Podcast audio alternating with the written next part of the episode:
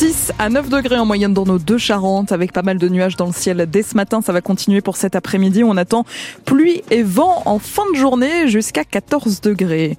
Dans l'actualité de ce 21 février, François Petit-Demange, le principal accusé, a écopé hier soir de 18 ans de réclusion criminelle. Oui, verdict aux assises de la Charente du procès du calvaire qu'ont fait subir des supporters de football d'Angoulême à l'un des leurs. Ils étaient jugés pour viol et pour violence aggravée sur personnes vulnérables. Trois des quatre accusés ont été condamnés à 10 ans, 15 ans et donc 18 ans de prison.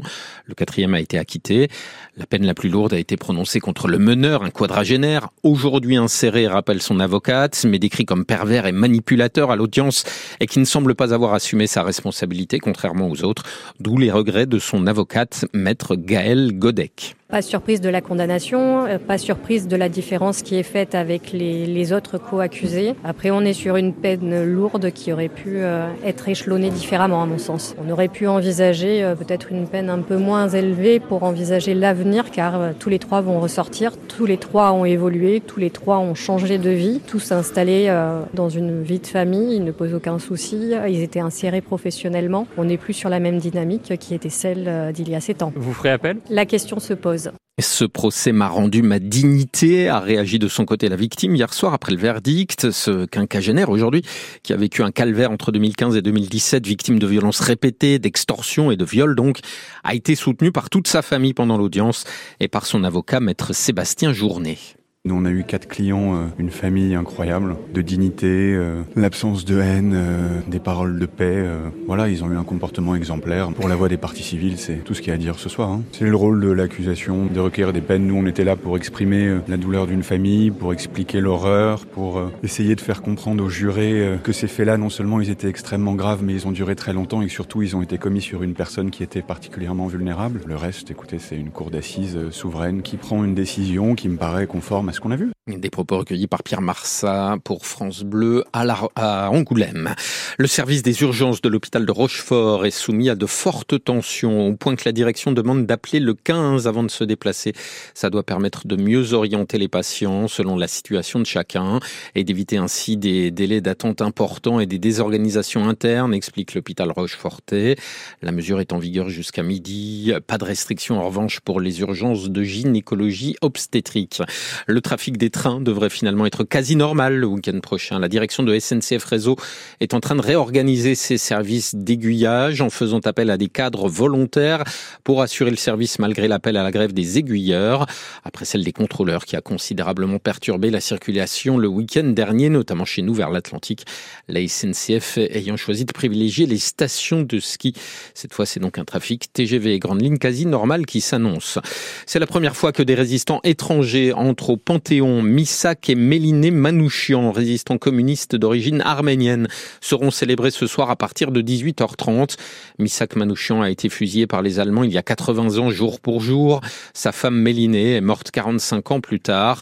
Les noms de 23 autres résistants, compagnons de route de Misak, exécutés eux aussi par les Allemands, seront également gravés à l'intérieur du Panthéon. C'est sans doute l'un des arbres les plus emblématiques de La Rochelle. Le majestueux Polonia de la place de la Fourche à deux pas du Vieux-Port, est en fin de vie. Au mieux, lui reste-t-il deux ou trois ans, selon la mairie, qui a fait venir un expert de Belgique la semaine dernière afin de mesurer les dégâts causés à l'intérieur du tronc par un champignon, l'aplopore, qui se nourrit de l'arbre. Il dira, ce, cet expert, d'ici un mois ou deux, s'il faut couper l'arbre immédiatement par mesure de sécurité ou si on peut encore patienter quelques années mais la disparition annoncée de ce véritable monument naturel suscite déjà la nostalgie des habitués rochelais. Julien Fleury. Kevin travaille à l'université de La Rochelle. Difficile pour ce trentenaire d'imaginer la place de la Fourche sans son immense Polonia. Moi j'étais étudiant ici. Euh, pour nous c'était la place de l'arbre magique.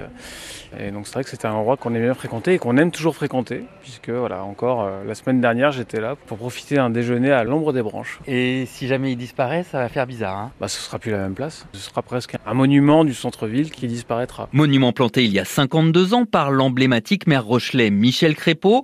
Un arbre câlin voit tous les jours. Le retraité habite juste à côté dans le quartier Saint-Nicolas. On a vu justement des spécialistes qui nous ont expliqué que l'arbre était en péril. Il est mangé par les champignons apparemment. C'est ça, oui. Alors bon, ça serait quand même très très dommage que cet arbre-là disparaisse.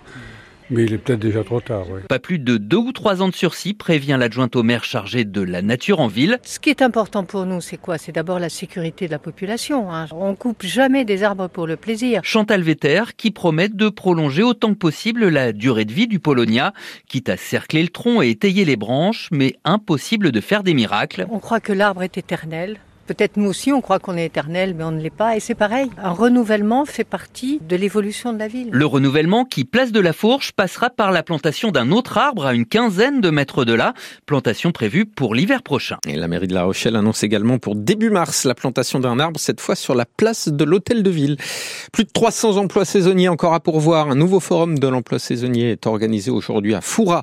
Une trentaine d'employeurs seront présents de 14h30 à 17h. Camping, hôtel, restaurant commerce, village vacances pour des postes à Rochefort, Foura, Châtelaillon, Ildex. Les candidats doivent venir avec plusieurs CV. Rendez-vous dans la salle Omnisport Roger Rondeau, avenue du Stade à Foura. Un autre forum de l'emploi saisonnier aura encore lieu demain à Saint-Martin-de-Ré avec 800 postes à pourvoir. Il y en aura encore un à La Rochelle en mars. 73 millions d'euros.